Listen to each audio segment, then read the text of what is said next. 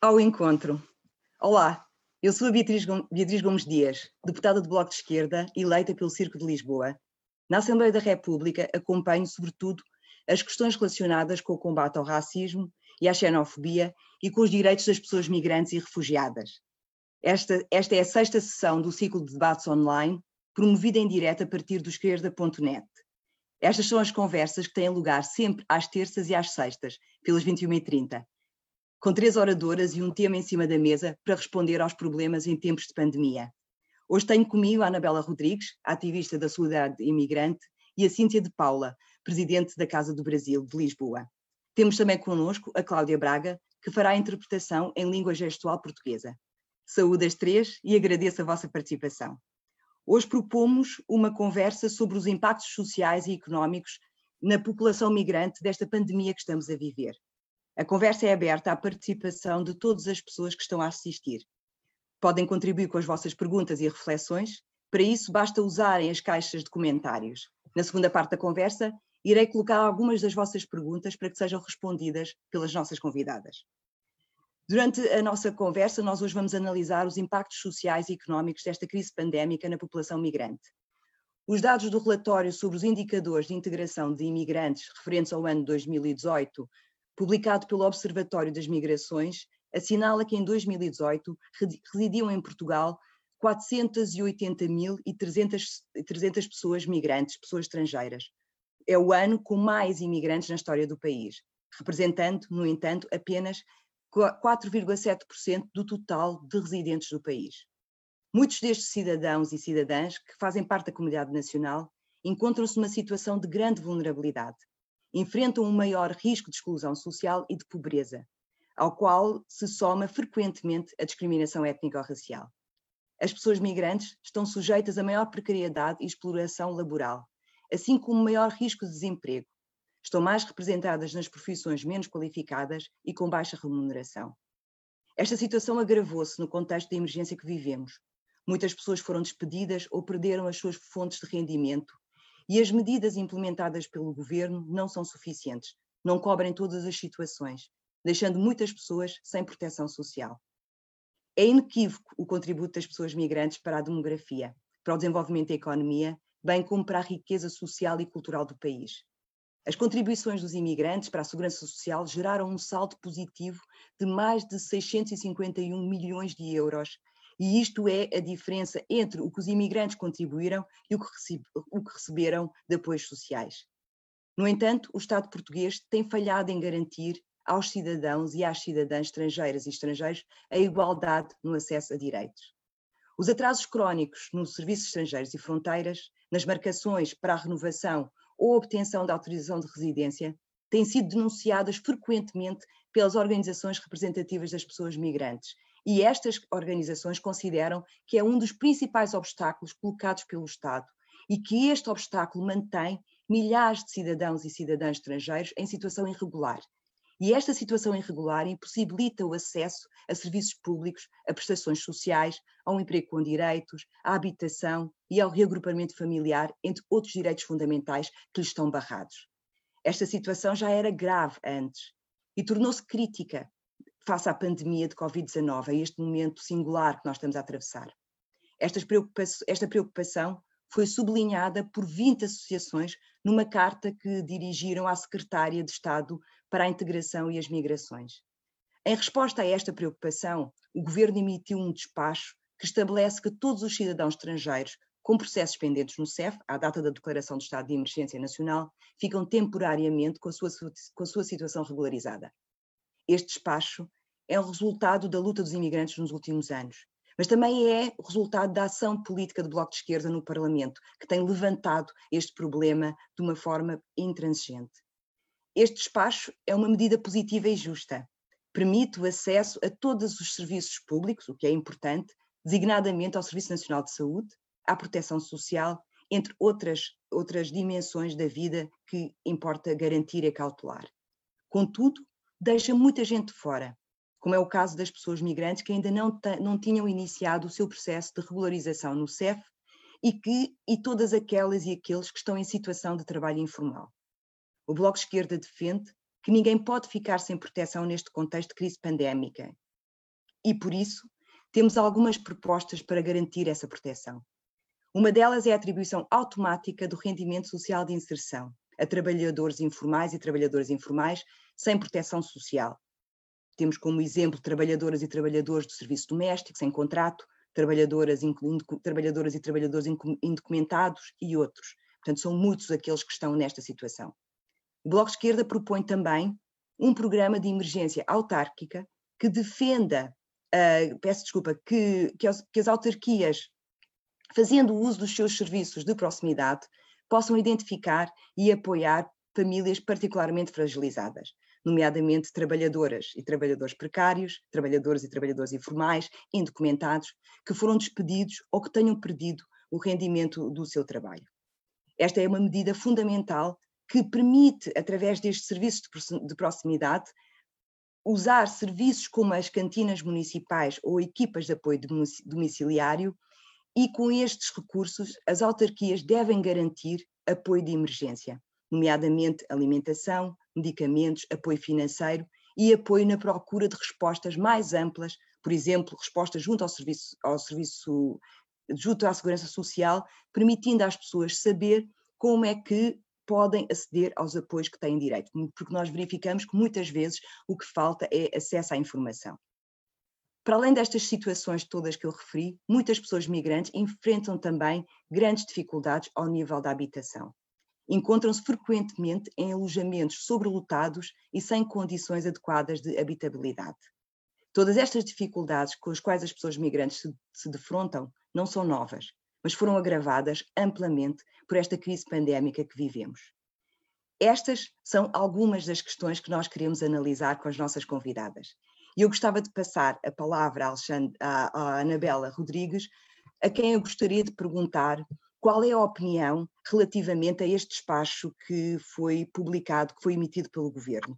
Nós sabemos que o Governo apresenta muitas vezes este despacho como sendo uma regularização extraordinária dos estrangeiros em Portugal, mas a situação parece não ser assim. Eu gostava de saber, uh, pedir à Anabela para comentar esta, este, esta ideia e esta, esta forma de apresentar e comentar este despacho. E também coloco a mesma pergunta à Cíntia, para nós podermos discutir se esta medida, que é uma medida excepcional e transitória, permite responder às necessidades que, que os migrantes que vivem em Portugal têm enfrentado nesta situação. Passo a palavra à Anabela Rodrigues.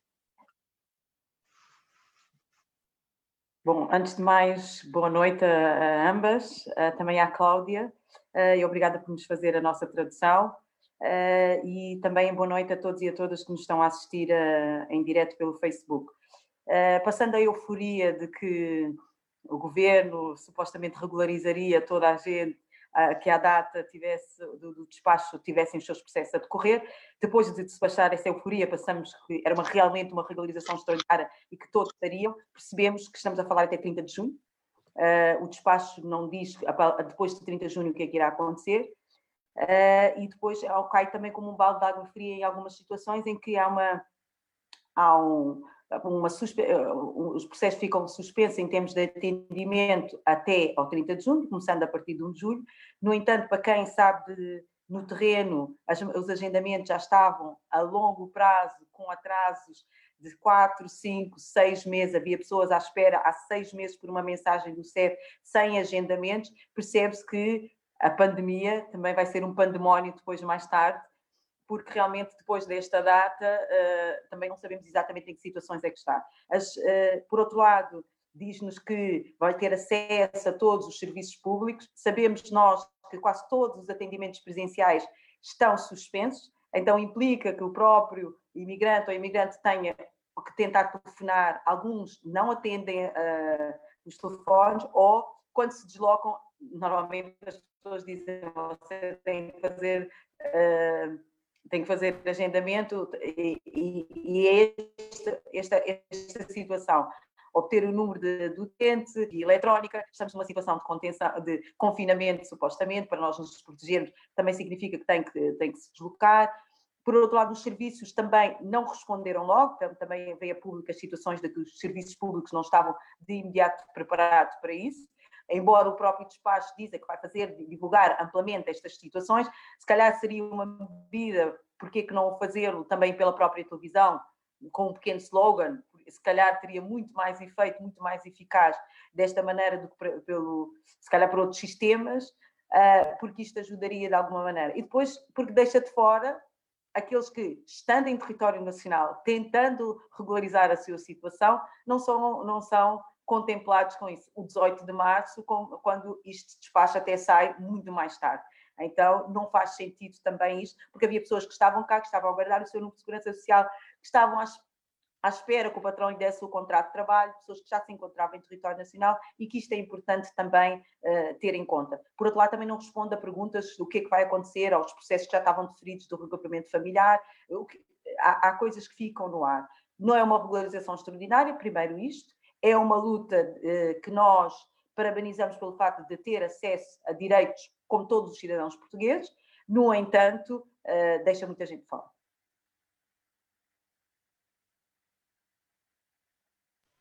Muito obrigada, Bel, uh, muito obrigada, Anabela Rodrigues. Agora queria fazer a mesma pergunta à Cíntia e acrescento uma outra pergunta que a Anabela também depois poderá responder, que tem a ver com precisamente o, o que a Anabela colocou, é que estas, esta medida que é apresentada como uma medida uh, de regularização extraordinária não o é. É uma medida de, que devemos uh, saudar, é uma medida positiva, é uma medida que responde a algumas das necessidades que, que estavam colocadas quando foi declarado o estado de emergência, no entanto, ela deixa muitas pessoas de fora. E o que eu queria pedir, perguntar-te, Cíntia, para além da, de comentar esta, esta ideia que é muitas vezes divulgada por governantes portugueses, mas que também é saudada internacionalmente, portanto, há muitos jornais, muitos artigos, muitos políticos estrangeiros, italianos, espanhóis e outros, que olham para Portugal como sendo um exemplo da forma como se deve uh, lidar com, como se deve uh, sim lidar com a imigração. E, e, e, saúdam esta iniciativa que Portugal teve e, por outro lado, também eu gostava de te perguntar quais é que são as medidas que podem ser implementadas, para além desta, que outras medidas consideras relevantes para poder uh, superar parte da, dos problemas que os migrantes que os migrantes enfrentam. E também se puderes identificar para além daqueles que, que nós colocamos eu e a, e a Anabela colocamos se quiseres trazer outros outros problemas que consideras relevante era muito muito interessante uma vez que a Casa do Brasil criou uma plataforma onde foi recolhendo informação sobre a situação dos migrantes era, era interessante ouvir-te falar sobre sobre isso Cíntia Boa noite a todas e a todos que estão também a nos acompanhar. Obrigada pelo convite, pela oportunidade de estarmos aqui a debater um tema tão importante. Vou tentar me lembrar de todas, se me esquecer, por favor, me, me ajudem aqui na memória. Pronto, complementando a Anabela e também a Beatriz, eu acredito que a medida ela foi necessária, obviamente, não haveria outra forma de não ter sido feita tendo em conta que grande parte das pessoas que estavam à espera do processo de regularização junto aos serviços estrangeiros e fronteiras já contribuíam para a segurança social e contribuíam para o Estado português das mais diversas formas, e teria sido aqui uh, algo extremamente desigual e discriminatório se não tivesse sido criado medidas dessa, dessa forma. Obviamente, não é uma medida que cobre todas as questões, e aqui nós temos várias preocupações, que eu concordo e acrescento, sobretudo as pessoas que não conseguiram dar entrada nos seus processos, e aqui eu chamo a atenção uh, para que deixou muito claro também essa situação em que vivemos, é a situação de precariedade laboral que grande parte das pessoas imigrantes vivenciam. E aqui é muito importante pensarmos nisso, uh, que deixa muito claro, deixa muito em cima da mesa algo que nós já sabemos e acompanhamos diariamente, mas que ainda fica mais claro numa situação de crise. Uh, e a medida, tanto que se reflete na medida que exclui uh, todas aquelas pessoas que estão em território nacional e que muitas vezes não têm um contrato de trabalho porque trabalham em situação precária, porque as entidades empregadoras não fazem, por exemplo, E aqui, esse grupo que nós identificamos como ainda necessário de serem vistos, de serem incluídos no discurso político e nas medidas, uh, também pessoas que recebem, por exemplo, há dias, muitas pessoas na restauração estão nessa situação, por exemplo, no trabalho doméstico, ou mesmo na construção civil, setores que, historicamente e tendencialmente uh, cada vez né, incluem uh, as pessoas migrantes. E aqui, claro, parabenizamos a medida, é uma medida que pretende trazer, uh, eu nem não diria igualdade, mas talvez aqui combater um pouco da desigualdade, mas ela não é suficiente, uh, porque exclui. E enquanto tivermos medidas que não incluam todas as pessoas, nós continuaremos a questionar e a, e a é, falar sobre isso. Outra questão que eu também acho que aqui nós perdemos uma grande oportunidade de irmos ainda mais além era, de fato, com a emissão dos títulos de residência. Para ir aqui pensando nas medidas que poderiam ter sido feitas, já te respondendo a outra questão, Beatriz. Pelo menos para as pessoas de trabalho independente e trabalho subordinado, que já tinham seus processos pré-aprovados no sistema e pelo Serviço de Estrangeiros e Fronteiras, que apenas estavam à espera da marcação da, eu, e muitas já tinham até essa marcação definida para novamente apresentar os documentos e assim ser emitido o título de residência. E no nosso ponto de vista, poderia ter sido contemplado de fato um grande número de pessoas migrantes terem sido regularizadas de fato e não nessa regularização, na verdade, que é temporal e, e, claro, concordo profundamente com, com a Anabela. A nossa preocupação agora também é como que um sistema que já estava em colapso, assim podemos dizer, em relação ao tempo, uh, vai funcionar com ainda uma demanda maior após o dia 1 de julho. Então, aqui também acho que é uma oportunidade de refletirmos sobre isso e repensarmos o próprio funcionamento do Serviço de Estrangeiros e Fronteiras que infelizmente tem vindo nos últimos anos ser aqui uh, muito desigual no tratamento da, da, questão dos direitos das pessoas migrantes no que trata regularização. Uh, por outro lado, algo que eu também considero que foi importante da medida é colocar as pessoas migrantes como sujeitos de direitos. Eu acho que é, há aqui um papel fundamental ao vermos um despacho que fala especificamente das pessoas migrantes que aqui residem e que aqui trabalham, que aqui contribuem, e, e enquanto ativista dessa área, eu, enquanto migrante, eu acho que também há uma, uma... É positivo, e é aqui, vamos dizer, um comportamento positivo ouvirmos, lermos uh, nas notícias e, e entender que essas pessoas também foram consideradas como sujeitos de direitos. Eu acho que há aqui também essas outras dimensões que é importante considerarmos. Uh, outras preocupações e dificuldades, respondendo à última questão, também para podermos voltar a outras, temos muitas coisas. Muitas questões nós temos recebido de dificuldades das pessoas e, sobretudo, uh, por conta da situação precária de trabalho que elas vivenciam, como eu já referi. E, essa, e a dificuldade em aceder, por exemplo, aos apoios sociais, daquelas que não conseguiram né, serem temporariamente regularizadas, porque não reuniam, mas, sobretudo, que ficaram completamente sem rendimentos. E é aqui porque os restaurantes fecharam, porque essas pessoas recebiam por dia, mesmo que fossem a recibos verdes ou isso. E aqui é um grande número de pessoas nessa situação que muito nos preocupa. Uh, e não só, nós sabemos que, infelizmente, em tempos de crise, as pessoas migrantes, como populações vulneráveis, ainda ficam mais vulneráveis para aceder aos seus direitos. E aqui, porque muitas vezes estão né, nos setores mais precários, e, e, infelizmente isso ficou muito forte, ficou muito claro nos, nos pedidos de ajuda que recebemos, e não só.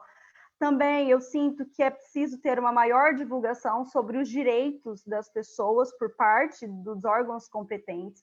É preciso que essa informação esteja clara, não só para as pessoas migrantes, mas também para os serviços. Acho que aqui é preciso ter, como eu costumo dizer, uma governação integrada também ao tomarmos decisões e que seja, de fato, uh, promotor da informação uh, de forma mais rápida e eficaz, por exemplo. E acho que podemos voltar depois. Uhum. Muito obrigada, Cíntia. Eu, eu queria colocar um, uma questão à, à, Belinha, a mesma questão que eu que coloquei ao bocado à, à Cíntia, mas também que importa perceber a partir da experiência da Solim, uma vez que a Solim uh, recebe um conjunto de migrantes de várias, várias, várias zonas geográficas, mas muitos deles são, são provenientes dos países asiáticos.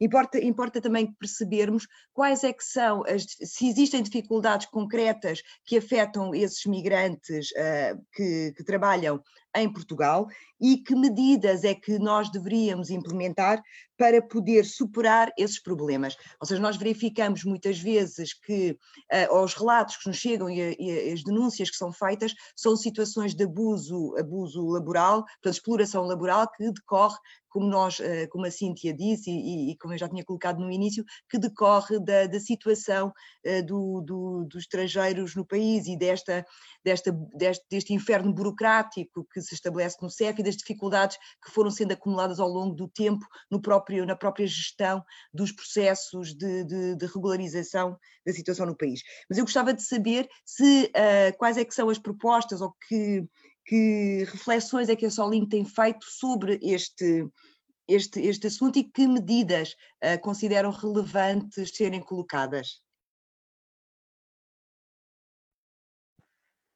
Bom, um, antes de responder esta pergunta, havia uma que me ficou a matutar do que é que deixa de fora, uh, que queria responder antes de passarmos a esta, em, especificamente sobre a, a solidariedade imigrante. Um, mas uh, queria deixar também de fora, uh, não queria deixar. Ou perdeu-se também aqui uma oportunidade de voltar a falar sobre os, os centros de detenção. Uh, tem vindo a público neste tempo e a verdade é que dentro do próprio despacho faz uma menção sobre os processos que ficam suspensos, nomeadamente em relação aos refugiados, mas os centros de detenção e dos imigrantes que lá se encontram não se fala. Perdeu-se uma ótima oportunidade também de se falar sobre esta questão, até porque cada vez mais, e depois pelas notícias que seguiram uh, e que vieram a público sobre a situação do CEF no aeroporto de Lisboa, então é importante voltar a repetir, também se perdeu aqui, porque ao longo dos anos muitas associações, e nomeadamente a Solidariedade Imigrante, tem vindo a pedir exatamente para terminar com isto ou permitir que outras pessoas entrem, nomeadamente advogados ou que as associações tenham algum outro tipo de colaboração, mas os centros de detenção ou, ou fechavam ou suspendiam, assim como houve medidas revistas agora também para os reclusos, mas estas situações não foram contempladas e não apareceram. E mais uma vez também se perde essa oportunidade e isto ficou de fora e, e também acho que era importante. Por outra questão, em relação à outra, nem mais nem menos. Nós não estamos a pedir nem mais que os, que os restantes cidadãos portugueses, nem menos que os restantes cidadãos portugueses. Esta tem sido a luta destas 90 nacionalidades que nós vamos acolhendo porta dentro, dentro da solidariedade imigrante, e que não é até o despacho do dia 18. Nós entendemos que é para todos os imigrantes que estejam em território nacional e que, na realidade, trabalham e que têm, de alguma maneira, ter esta situação. Porque, por exemplo, quem está a guardar número e sabe perfeitamente que está no terreno, que muitas vezes o número da Segurança Social demora, o NIS na hora é uma medida que foi criada agora em janeiro, em que o número de senhas que são atribuídas não são todas, não são em todos os espaços, Uh, e isto significa que as pessoas ficam muito mais tempo à espera. Até o número de, de, fiscal, que era uma das coisas mais simples de retirar durante algum tempo, foi houve uma fiscalização ou um policiamento, podemos dizer assim, de, de certos serviços, que nem o número de contribuinte, que é aquele que uma pessoa até poderá ter, uh, tendo um representante em território nacional, foi coisas mais complicadas nos últimos anos.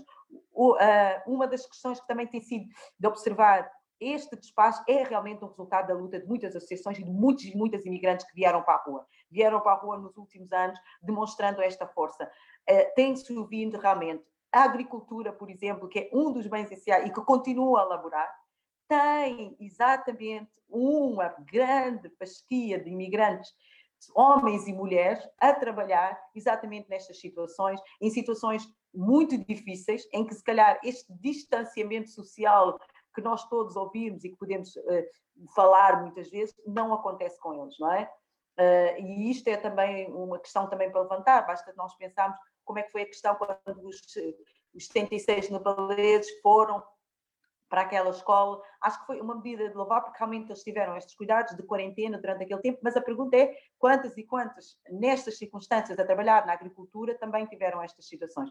Ou quem está no serviço doméstico ainda tem que continuar a ir trabalhar, porque na realidade a necessidade se mantém, como é que elas estão também nestas situações, é, e isto também é importante também. E o que nós, eu volto a dizer, é, é aquilo que nós vimos quando vimos para a rua. Não há 25 de Abril no sentido de desfilar na, na, na Avenida da Liberdade, mas nós estamos atentos e para nós as pessoas não podem deixar de descuidar, porque nem mais nem menos, não é? E continuamos com esta questão que nós ainda não estamos no patamar da igualdade, não é? E o 30 de junho assusta-nos, entre aspas, mas eh, assusta-nos, mas estamos preparados para a luta, como sempre, porque realmente não pode ser até 30 de junho, não pode ser, e deve-se ter, deve o CEF pelo menos utilizar este tempo para despachar realmente os processos que estão lá e que estão pendentes para serem analisados e para que o, no dia 1 de julho não seja ainda para vir pedir ou mais documentos ou a pessoa não ter a sua situação. Tem tempo suficiente para o poder organizar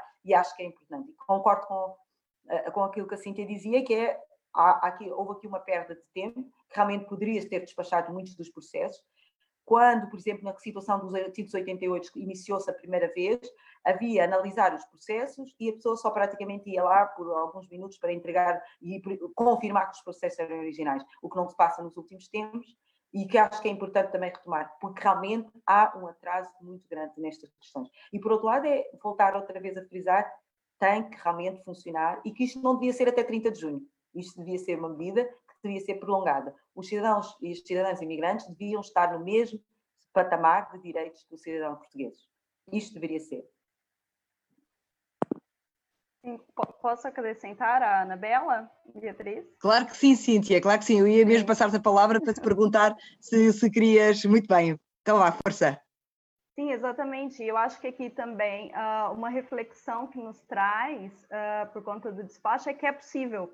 Né? É possível uh, pensarmos em medidas e, de fato, uh, ações que promovam a igualdade, apesar de, no nosso entendimento, ter ficado ainda muito longe de ser algo de fato inclusivo para todas as pessoas, mas havendo a vontade política e havendo um real entendimento da necessidade das pessoas, eu acho que abre-se aqui uma, uma ideia também de que é possível fazer essa luta.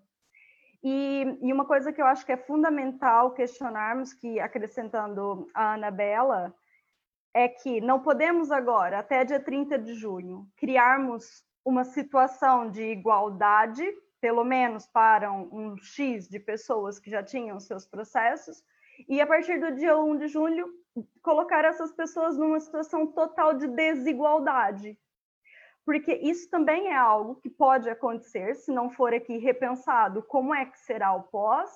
E por agora, uma medida muito bonita, sim, senhora, vamos todos aplaudir de pé, e depois do dia 1 nós voltamos a assistir todas essas pessoas a perderem esses direitos, porque essa também é uma questão que nós temos que questionar. Os direitos que foram adquiridos nesse período, até dia 30 de junho, eles vão continuar depois do dia 1 de julho? Eles precisam continuar porque não, não podemos considerar elas as pessoas sujeitas de direitos num período e depois retirar direitos que foram adquiridos nesse período. E essa é uma discussão que é muito importante de nós fazermos.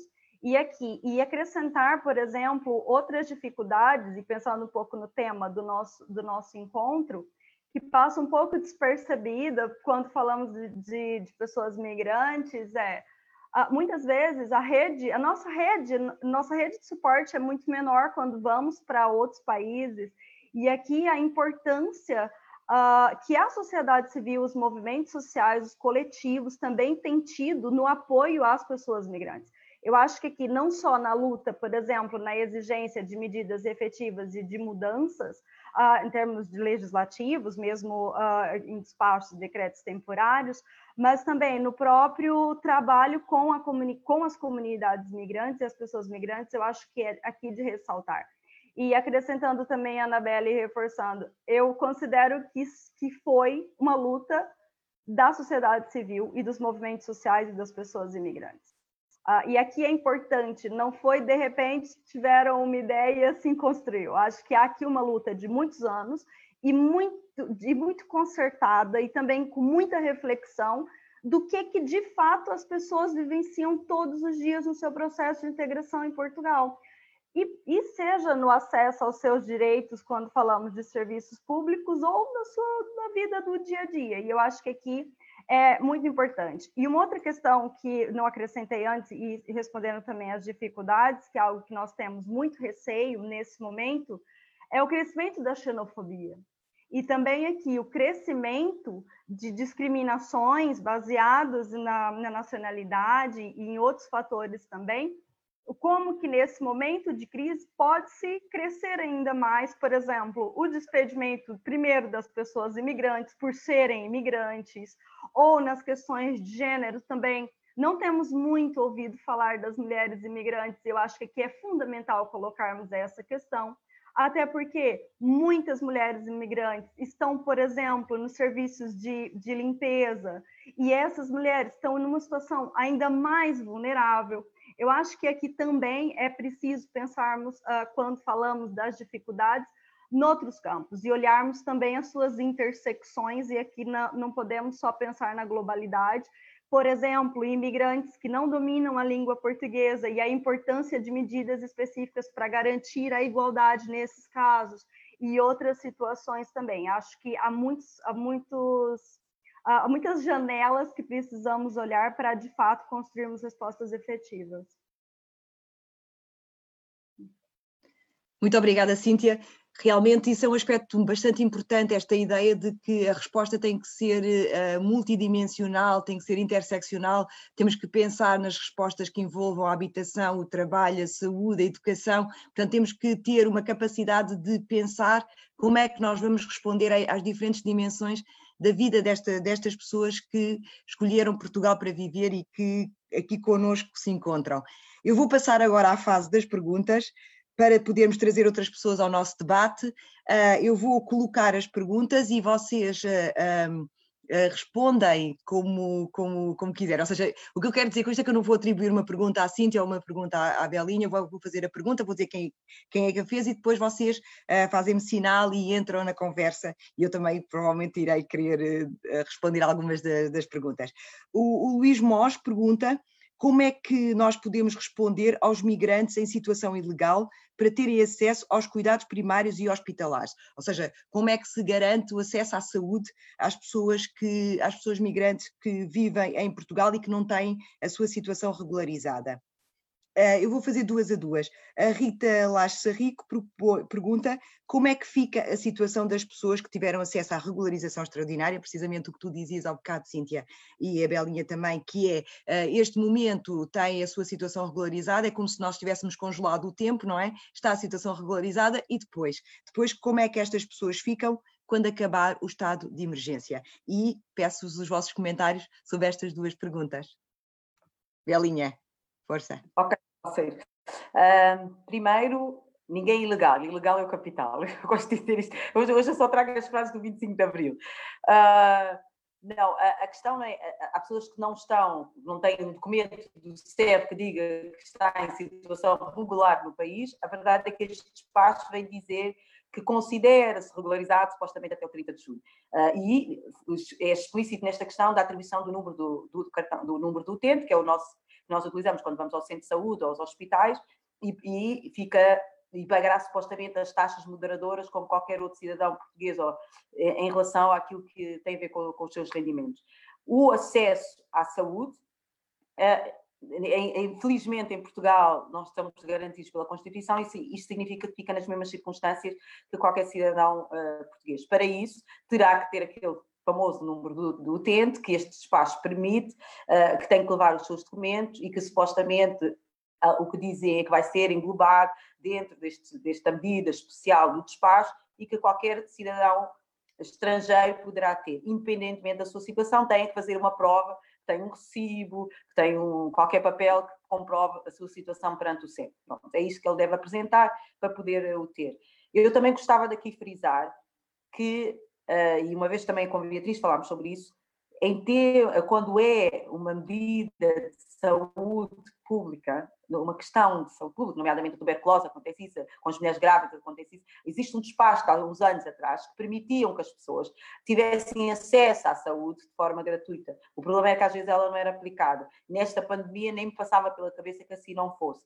O que eu acho é que realmente tem que ser nestas mesmas condições, que todo cidadão português também o tem, mas há uma garantia que este despacho dá, que é o, o número do utente, porque na realidade ele é um utente de um centro de saúde, ele é um utente de um hospital e não, aquilo não é uma seguradora, não é um, um momento privado. E é isto que eu acho que também dentro do despacho ele é muito explícito, atribui-se o número de serviços, e o que lhe permite acesso aos hospitais no momento da pandemia. Não é fácil ir também aos centros de saúde, aos hospitais também estão, estão meio, mas pelo menos até 30 de junho está nesta situação, não podem ser até 30 de junho. Tem que ser ao longo do tempo. Tem que ser, isto é uma medida que foi alcançada e que é para, para durar.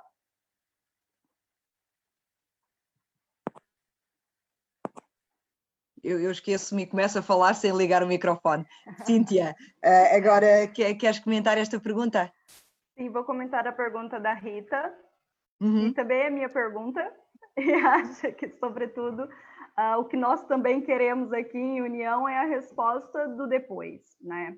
E acho que como é que fica essa situação depois, foi, foi essa né, a questão da Rita Sarrico, uh, depois de 30 de junho, como é que as pessoas ficam? Uh, nós ainda não sabemos, ainda não teve nenhuma indicação, o que sabemos é que as pessoas vão voltar para a fila de, de marcações, né, para serem, os seus processos vão voltar a ser analisados, e aqui a única coisa que o despacho prevê é que vai ser garantida a igualdade, né, e na mesma ordem vai se passar as marcações. Uh, o que eu leio também é que vamos voltar à situação uh, eterna de espera ao CEF, e aqui vão se colocar outras problemáticas. Imagina que essa pessoa, por exemplo, perdeu o trabalho nesse período de pandemia, o que tem grande chance de acontecer. Ou seja, a condição que ela tinha quando entrou com o seu processo antes do dia 27 de março, é, aqui é conta 18 né, de março, uh, vai ser diferente no futuro, por algo que não foi de responsabilidade dela.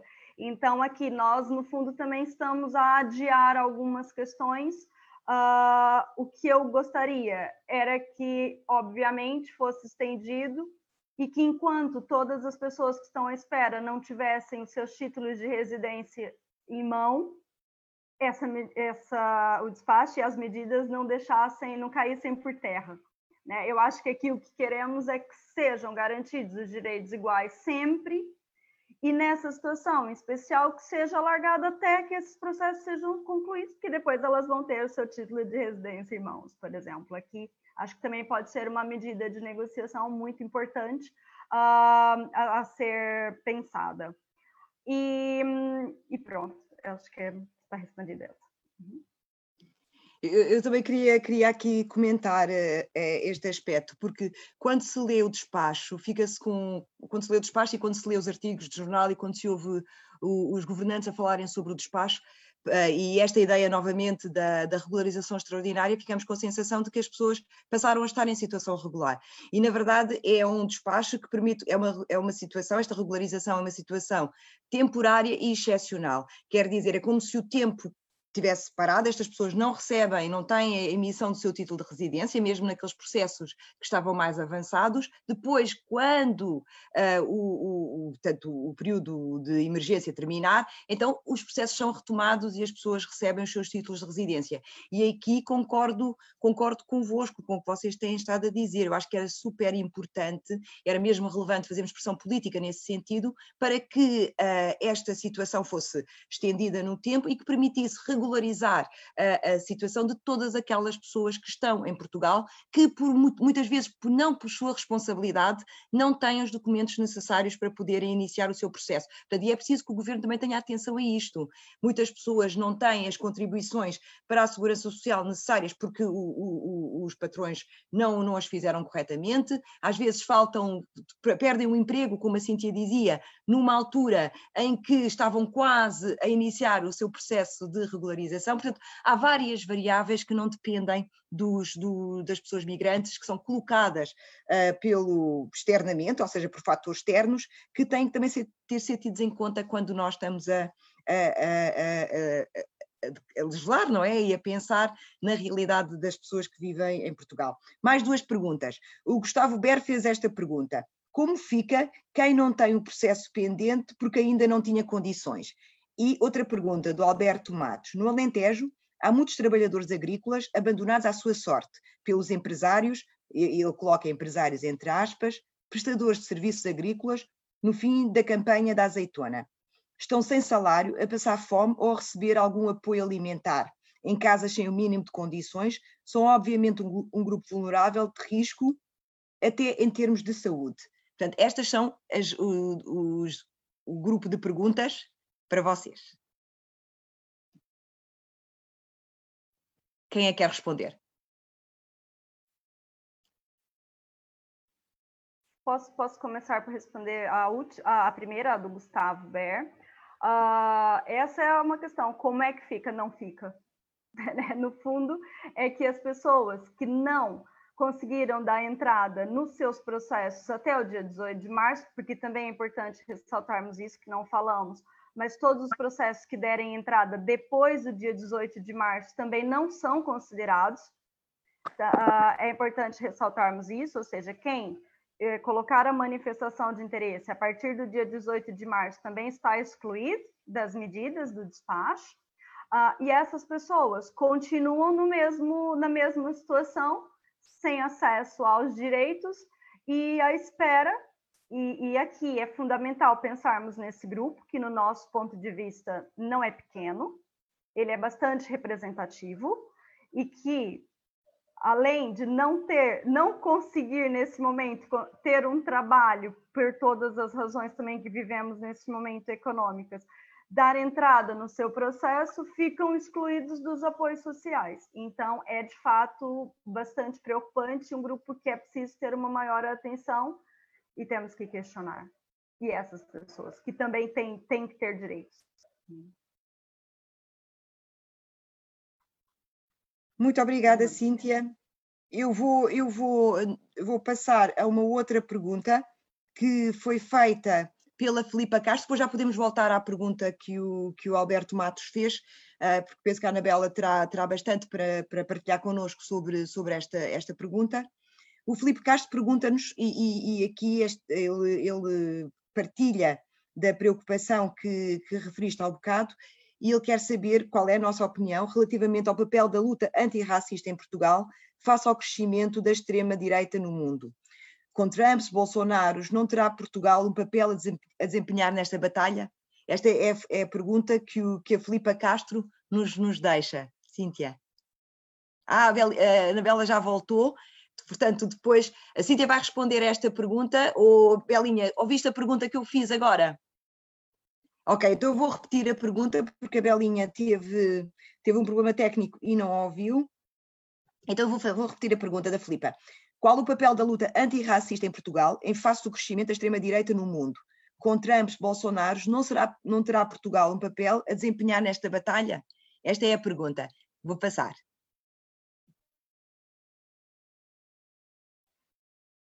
Posso? Ô, oh, Belinha, quer responder? Ela está com o microfone desligado, seu microfone. Pode ir primeiro, vou seguir. ah, tá bem. Ok, ok. Certo. Eu acho que sim, eu acho que Portugal tem um papel muito grande a desempenhar. Na verdade, eu acho que todos nós temos um papel muito grande a desempenhar todo dia, principalmente contra os discursos da extrema-direita, de Trump, Bolsonaro, e, e, também temos aqui, infelizmente, no nosso país. Né? E, e é muito importante, eu acho que a luta é fundamental. É fundamental também reconstruirmos o discurso da imigração, por exemplo pensarmos sobre isso, que muitas vezes alimenta esse tipo de discurso do outro, né? Por exemplo, eu costumo sempre dizer, eh, nós muitas vezes, sem querer, falamos o problema da imigração. E, e, é muito grave pensarmos na imigração como um problema, né? E, e isso vai, vai se alimentando também discursos de extrema direita. E aqui é importante pensarmos uh, que na verdade são oportunidades e não problemas, são pessoas de direitos que contribuem de igual forma, que fazem parte de uma sociedade e que tem que ter, tem que ser igual, ponto. Uh, e aqui é importante repensarmos isso, como também os discursos são construídos e alimentam a extrema-direita.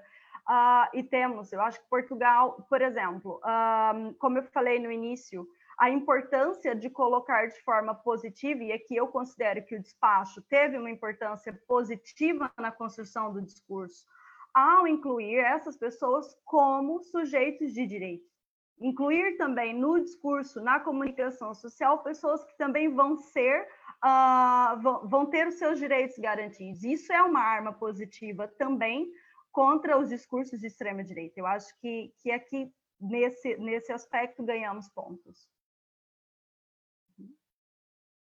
Muito bem. Agora vou passar à Belinha, à Ana Rodrigues. Então, Isto é, é, é, é intimidade. Desculpa pelo pela questão técnica, quando estava aí para a questão técnica, havia uma, uma questão que, que, está ligada com esta questão da, da, da extrema-direita que eu gostava de falar. Quando nós parabenizamos todos e a todas aquelas que estão à frente da batalha, sobretudo eu, quando eu vejo as imagens de Espanha que batem palmas, falam muito da questão médica, há uma invisibilidade, por exemplo, e que foi há pouco mencionada, das pessoas que fazem a limpeza durante o tempo todo no hospital. Eu gostava que reparassem quem são essas pessoas que fazem a limpeza do hospital todo dia e que têm que o fazer, exatamente pelas questões de higiene. Era interessante ver quem são estas pessoas, quem estão a palco. Estas que são invisíveis, e que têm muitas vezes que o discurso, especialmente deste discurso de uma direita que, que, acha que a, a, migração não tem um papel, que, esta questão do racismo não se, não se põe em Portugal, era muito importante que visse quem realmente são estas pessoas que estão por trás.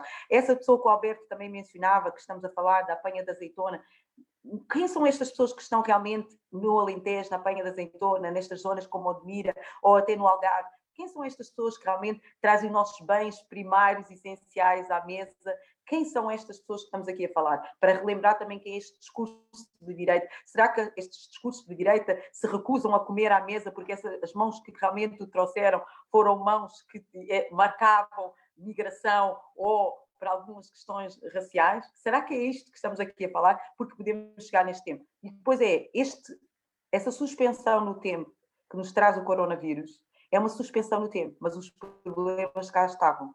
Quando nós estávamos a falar da questão racial ou do racismo, estávamos a falar até na questão dos censos. Parámos no tempo. Estávamos a verificar se Portugal era ou não um país racista. Então a minha pergunta é: o que é que Portugal poderá ensinar aos outros a não países? É esta questão que é muito importante. Será que nós estamos no momento de realmente analisarmos a nossa xenofobia e o nosso racismo realmente em Portugal? Este despacho permite-nos realmente, em termos de igualdade, alguns ganhos estes ganhos, se calhar, implicariam outro tipo de reflexão, que vamos dizer que em termos de saúde ainda... Agora, primeiro vamos tratar desta questão de saúde, que ela está toda, não é? Quem é que tem acesso à saúde? Onde é que eles estão? Como é que estão? Em que, em que, em que situações é que são verificadas? Então, é, elas não perderam o tempo. E havia uma coisa que eu, no outro também deixei de dizer, é que não pode ficar até 30 de junho, e porquê?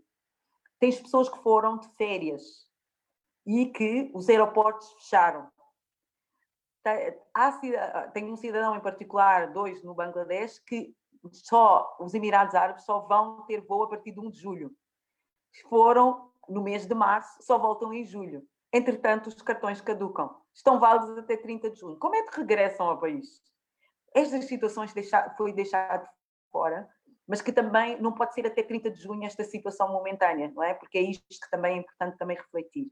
Uh, senão vai ser também mais uma ótima medida para os nossos consulados que não têm funcionado muito bem, uh, que têm processos também de regrupamento familiar e os agendamentos às vezes muito mais tarde, permitem que menos uns quantos imigrantes entrem de forma até regular dentro do país, que poderia ser uma, uma, uma medida excepcional. E realmente eu acho que Portugal, neste tempo de racismo, neste tempo de, de discursos para a extrema-direita, teria muito que refletir mas que também deveria dizer que os que estão a fazer estes bens necessários, que estão a fazer estas limpezas nos hospitais, nos lares, nos outros centros, era importante ver quem é que são. Muito obrigada, Anabela. Eu, eu, sobre esta pergunta eu queria acrescentar, queria também partilhar uh, a minha reflexão. Eu acho que, é, que é, é, o combate antirracista passa por um combate de, da luta pelos direitos, evidentemente, os direitos do trabalho, os direitos à saúde, os direitos à habitação, o direito à educação, e nós verificamos que quanto melhor forem as condições de vida em que as pessoas migrantes trabalham, isso também poderá contribuir para poder uh, criar um espaço de reivindicação que, uh, da afirmação destas pessoas, também de, de, de disputa com uma narrativa que, que, muitas vezes é uma narrativa que coloca os imigrantes no lugar do outro, portanto, é uma narrativa que, de certa forma, um, usa expressões como a Belinha, como a Belinha disse, de ser uma pessoa ilegal, ou seja, o que é que é uma pessoa ilegal, o que é que é uma pessoa um, inadmissível. Portanto, são estas, são estas ideias que são veiculadas, porque na verdade as pessoas migrantes em Portugal representam 4,7% da população residente em Portugal. E se nós perguntamos às pessoas, às portuguesas que têm nacionalidade portuguesa, ou seja, aquelas que se consideram originárias portuguesas, se nós lhes perguntamos, elas têm a percepção de que há muito mais pessoas estrangeiras, muito mais pessoas migrantes do que a realidade das, das pessoas que existem. Portanto, é preciso também desmontar alguns destes mitos, desmontar a forma como as pessoas migrantes são retratadas nos, nos, nos, nos meios de comunicação, nos telejornais. Isso é um aspecto importantíssimo porque é aí que reifica esta ideia de subalternidade, esta ideia do outro. Portanto, uh, geralmente são mediados na forma como uh, as questões são apresentadas. É sempre um jornalista ou um diretor de uma ONG, geralmente pessoas não imigrantes que falam pela pessoa, pela pessoa migrante e é importante também dar esta, esta, esta, esta capacidade de, de cidadania, mas também capacidade política para que as pessoas possam falar por si e que não sejam representadas, que é isso que os meios de comunicação muitas vezes transmitem. E depois também desmontar este mito de que os imigrantes vêm invadir o país, que vêm roubar os empregos, vêm fazer com que os salários baixem.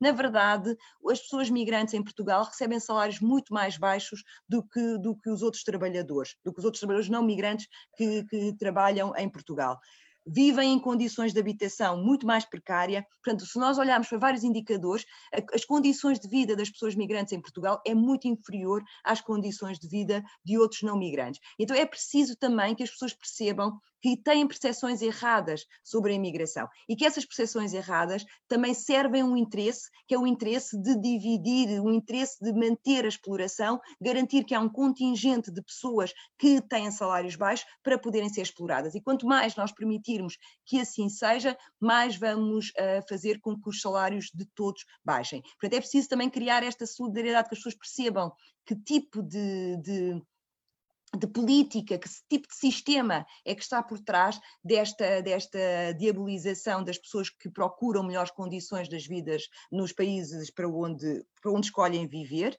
e também trazer esta realidade dos contributos, estes números da Segurança Social, do contributo da Segurança Social, os imigrantes receberam 90, aproximadamente 90, 90 milhões de euros em, em 90 mil uh, em em apoio social e o contributo foi muito maior. Portanto, é muito importante também trazer estas, estes dados. Eu vou fazer a última pergunta que tem a ver com a. Uh, tem a ver com os, com os, reagrupamentos familiares. É uma pergunta da, da Aurélie Rosado, que nos diz que os vistos de. Eu vou ler a pergunta. que vai acontecer aos deferimentos dos pedidos de reagrupamento familiar, bem como aos vistos de residência já obtidos e que não puderam dar continuidade ao procedimento. Importa assegurar que a sua validade seja automaticamente prorrogada, de forma a evitar a entrada de, eh, novos procedimentos que, para além de frustrar expectativas e um direito atribuído a esses cidadãos, virá igualmente sobrecarregar o próprio CEF. Esta é a última pergunta.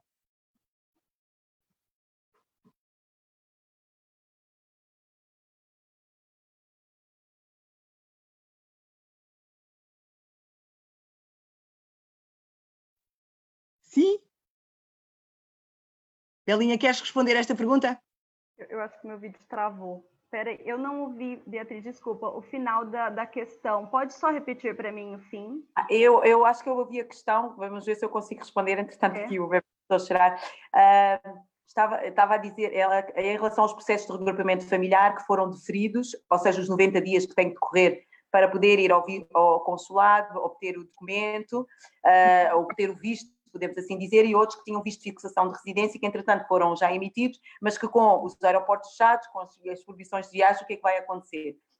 É Esta para nós é uma pergunta. Eu acho que aqui, eh, tanto o CEF como o próprio Ministério dos Negócios Estrangeiros devem entrar em articulação e uh, há uma suspensão do, do, prazo neste tempo, não é? Uh, as pessoas, assim que puderem viajar e que já tenham visto, ele tem que ser validado não é? E quem tem os 90 dias que decorreu neste processo, o processo tem que ser suspendido e começa a contar a partir do momento em que levanta-se esse momento. Tem que, eh, os processos foram deferidos e devem manter-se assim, não deve a pessoa perder o direito e voltar a dar a entrada de um processo faz de todo sentido. É, é aquilo que tem sido igual, eh, igualmente dito aqui, que os pedidos ou os documentos que estão caducados são válidos por tempo, a mesma coisa que se emite um despacho para estas situações, a mesma coisa até eu faço um paralelo com quem foi de férias, o documento entretanto caducou e não consegue voltar ao, ao país.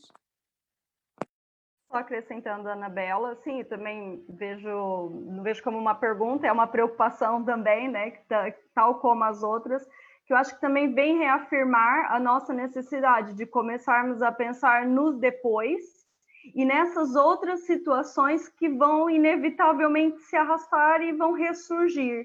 E acho que aqui também, uma coisa que não, não falamos, mas acho que é fundamental, que situações como essa também cheguem até. Nós temos uma secretaria agora específica para as questões da, das migrações, e acho que é importante também que situações como essa e outras mais particulares também façam chegar de forma a que elas existem, né? Que, que elas existam, peço desculpa.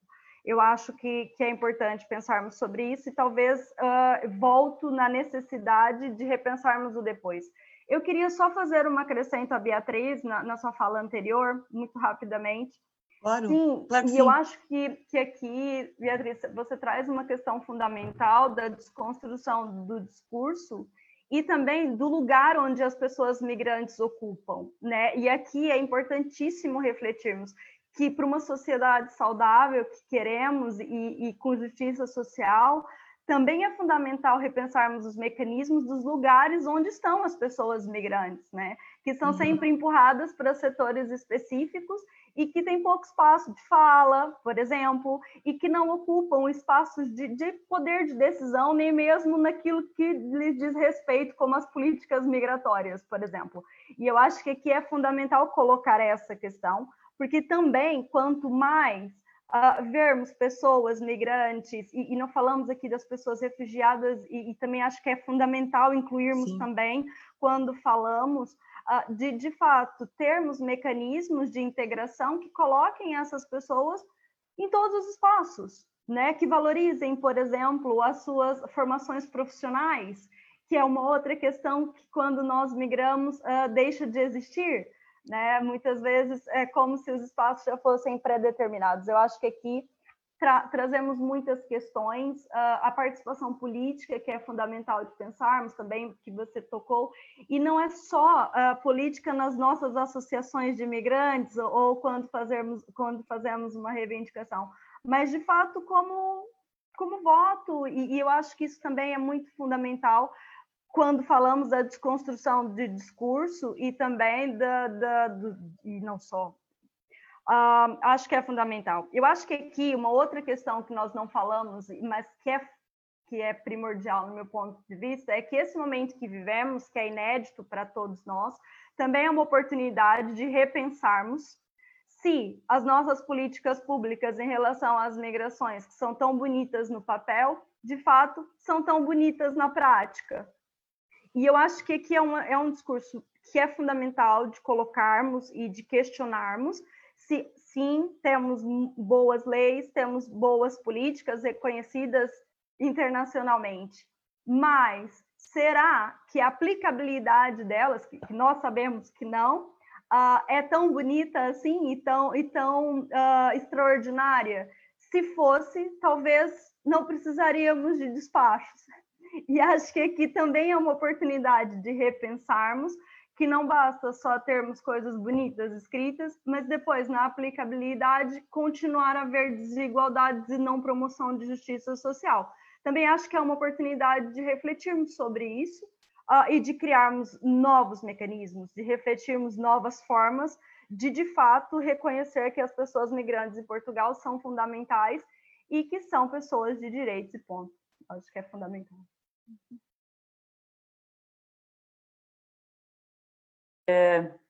Sim, eu só ia acrescentar aqui uma coisa. Eu, eu, não, eu não quero refletir sobre esta questão. Eu acho que está muito evidente no terreno de que eh, este espaço vem trazer igualdade de alguns direitos. Então significa que não estava, não existiam, não é preciso refletirmos neste assunto, sabemos que não existiam, ponto final.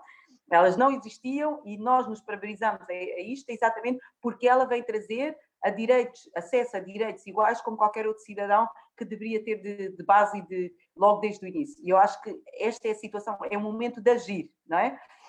Como, como, senão, há, uma frase que eu aprendi, sobretudo com, com, os asiáticos, que eles vão entender, que é intesar, que é quer dizer esperar. Já estão fartos de intesar, porque normalmente é sempre esta questão, espera, vai esperar.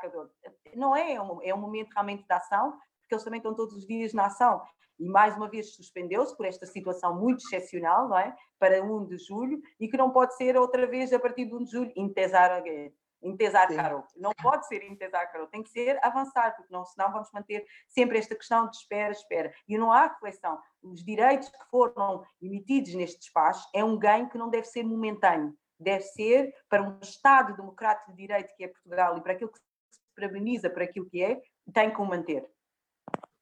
É verdade. Uhum. Ah, muito bem. Eu, eu, afinal estava com o microfone ligado e pensava, às vezes esqueço-me. Eu, eu tinha pensado uma pergunta final, que era a, a modo de desafio, para nós pensarmos em conjunto o que é que iria ser uh, as medidas pós-pandemia, ou seja, o que é que nós precisávamos de fazer, o que é que precisávamos de antecipar, mas a, a conversa eu acho que acabou por trazer também, à medida que nós fomos fazendo uh, as nossas reflexões, fomos trazendo também quais é que são, o que é, o que, é, que é importante fazer aqui no pós-pandemia. Eu acho que é importante pensar que os direitos não podem ser suspensos, ou seja, nós não podemos, numa situação excepcional, como esta crise que nós vivemos, há uma resposta excepcional, mas esta resposta deve tornar-se uh, regular, ou seja, nós devemos pensar nestas pessoas como pessoas que precisam de ter uma estabilidade na garantia, uma estabilidade que garanta o acesso aos seus direitos e essa estabilidade cabe ao governo construir essa estabilidade. Eu quero vos agradecer imenso a, a, a nossa conversa. Uh, Quero-vos perguntar se querem colocar mais alguma questão, se quer, alguma reflexão, se querem fazer uma, uma, uma intervenção final e depois então estamos a caminhar para o fim da nossa conversa, que foi muito interessante. Há muitos outros temas que nós gostaríamos de continuar a ver. Eu acho que claramente, uh, peço desculpa, acho que inequivocamente os refugiados deveriam ter sido, são, são, é um aspecto que nós deveríamos também, uh, sobre o qual devemos pensar, e uh, as pessoas, as pessoas ciganas, os, os, os, cigano, os portugueses ciganos, e outras, outras, outras comunidades e outros grupos que sofrem uh, processos de exclusão social, uh, bastante um, desvantagem e, e, e processos de, de, discriminação. Querem falar? Eu, eu estava, estava a dizer. Uma, uma, não, é uma, não é uma situação para o governo decidir, é para o governo, em conjunto conosco, uh, podemos tomar a decisão, não é? Que acho que também aqui somos sujeitos ativos. Não, claro que sim, Claro que sim, claro que sim. E outra coisa é, nós não gostamos de separar, os, refugiados e os imigrantes estão na mesma luta por acesso a direitos, não é? Estão nesta, nesta, nesta mesma luta. E eu acho que é isto que deve também perdurar, e é isto que eu devo dizer, eu não gosto muito de separar. A questão dos centros de detenção é, é importante refletir sobre a questão da imigração. Nós não acreditamos que o imigrante é um criminoso e que ele deve ser tratado como um criminoso. Isso mesmo. Sim, e, acrescentando Anabela, acho que em relação à questão anterior, muito rapidamente, só para concluir, nós também sabemos e nós também queremos ação, mas infelizmente não é isso que nós vemos. Então a reflexão não é para nós, a reflexão é para o sistema criar de vez mecanismos de igualdade e efetivar aquilo que nós já uh, lutamos há tantos anos. Acho que aqui é importante pensarmos nisso. É ouvir talvez a nossa reflexão, é nós nesse sentido. Uh, e sim, claro, acho que temos muitos outros temas e, e, é sempre uma oportunidade muito importante de refletirmos sobre e também exigir exatamente que trabalhe conosco. Acho que uma coisa positiva do despacho também é que houve, de fato, aqui a consideração de várias questões que as associações já vinham a colocar, e a carta que várias associações, como no início já foi uh, referida, ela foi fundamental também para que isso acontecesse. Eu, eu gostaria também de, de, fechar reforçando isso, que a importância da, da união das associações de imigrantes e de que a, as nossas questões sejam de fato ouvidas e transformadas em medidas de fato de transformação e de promoção de igualdade.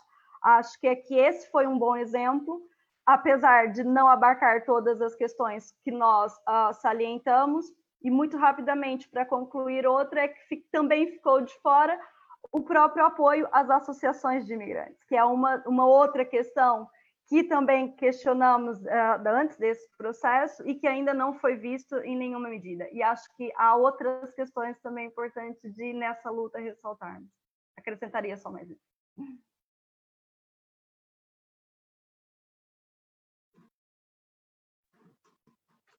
Muito obrigada, Cíntia.